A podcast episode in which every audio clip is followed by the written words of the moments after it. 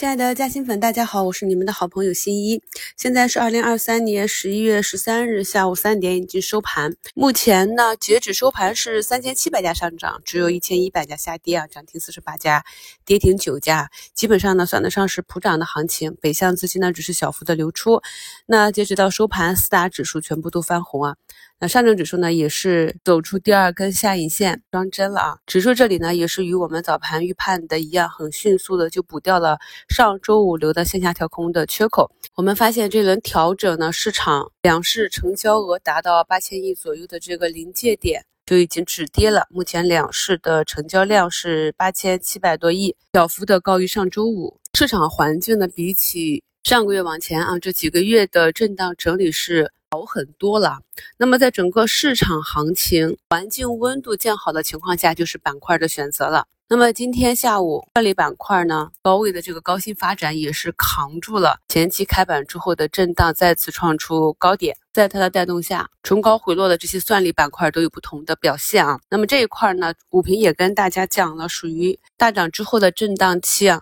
趋势完好的个股呢，在震荡的过程中可能反复还会去创新高；趋势走弱的个股呢，就是有了一个超跌反抽的行情。整体的板块与我们在国庆前后讲的当时那个单边上涨的周期已经不同了。朋友们根据自己的关注情况。自己把握机会就好啊。那么今天下午盘中呢是前期，特别是今天上午有比较好表现的这些机器人板块的个股呢，有不同程度的跳水，筹码有松动的迹象，像绿的斜波是从四个点跳到绿盘，绿盘拉红，还有连续两天大涨的贝斯特啊，今天也是冲高回落，盘中呢最高冲高到十一个点左右，收盘呢回落至绿盘。数字经济这里也有啊，新一盛呢上午冲高八九个点。下午呢回落至一点五三个点收盘，尽管呢回落的幅度比较大，但是股价呢依旧在五日线上方。所以呢，对于这些啊短期日内冲高幅度比较大，并且冲高之后回落走势的这些图形，我们新的课程中是讲过很多次了。那在什么样的技术指标下出现了短期超买，以及股价走出怎样的图形是日内的分时高抛点？高抛之后呢，至于。盘中止跌企稳或者尾盘要不要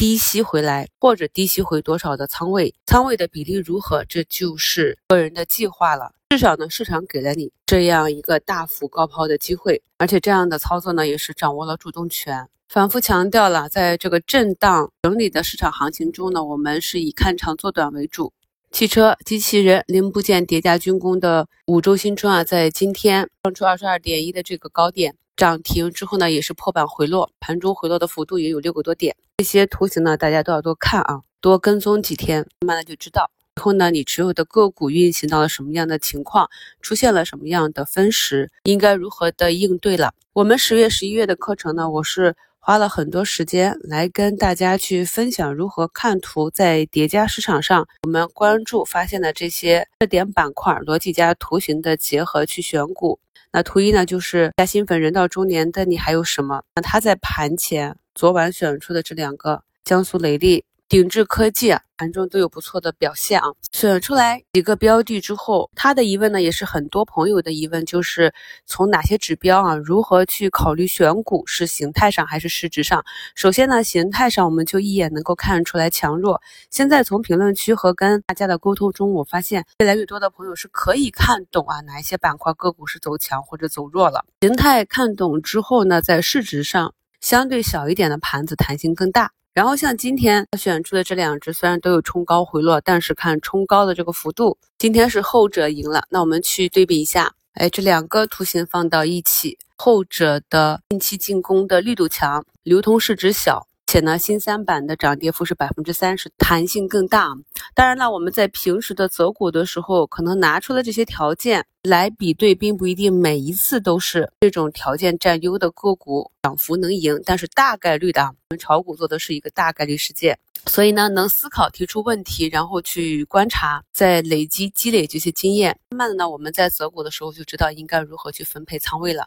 在本期的一周展望里呢，也跟朋友们分享了现阶段的仓位布局。由于呢是有几个热点轮动的交替去进行，所以呢大家在布局的时候最好是分仓布局，在两到三个不同的板块之间。去根据逻辑和图形选择盘形相对小一点的分仓去布局，然后在后期对板块和个股行情运行的跟踪过程中去弱留强或者高低切换。今天呢，领涨的这些板块基本上都是上周四五调整的方向。大家呢在板块涨幅排名里面去点开各个板块看一下，心上一目了然。就是调整了两天之后，今天呢都有不同程度的阳线，像华为、升腾、鸿蒙概念、华为欧拉、国防军工、云办公这些。那在今天下跌板块排名居前的这些个股呢，生物制药、减肥药、证券啊、CRO 这些啊。都是上周五在市场下跌过程中逆势上涨的板块呢，今天整体板块下跌啊，回踩的幅度也不大，也属于正常的震荡。从这一点呢，看出我们的市场呢目前还是以震荡的节奏为主。在周六给大家更新第二章趋势里面啊，第三节震荡空头震荡的这个要点，也是把横盘震荡、多头震荡和空头震荡的这几种形态大致呢跟大家讲完了，大家以后再。复盘看自己持有或者关注的个股的时候，要试着画一下短期和中期的趋势线，帮助我们更好的去做一个中短期仓位应对波动的一个持股方案。本周呢有比较重要的两国会面啊，那么这个潜在呢是利空我们的农产品，因为新闻已经爆出来了，我们预计呢是大批量的采购美国那边的大豆嘛，那就利空本国的农业。再就是跟踪一下我们国产 C 九幺九与波音的对决啊，看一下后面的订单情况。因为据说呢，我们也向空中客车公司订购了三百架客机。今天下午呢，看到盘中明显的军工这里与航空交叉概念的个股呢是有异动的，比如说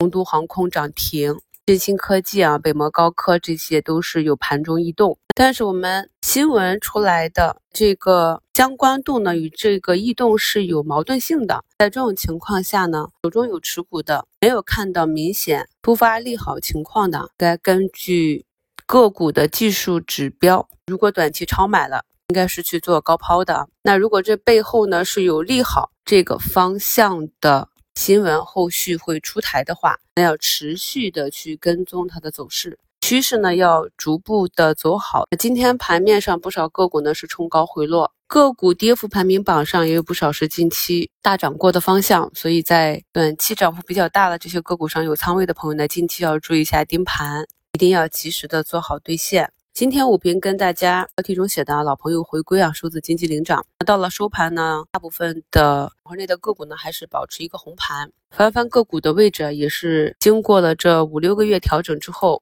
相对位置没那么高啊。部分的个股呢也是完成了一个阶段性的筑底。上周的节目中啊，就反复强调可以呢重新关注回啊数字经济啊数字板块。这两天呢，陆陆续续有些板块中的个股已经有了启动的迹象。大家呢，重点去复盘这些板块内的有底部弱转强迹象的个股。感谢收听，我们明天早评见。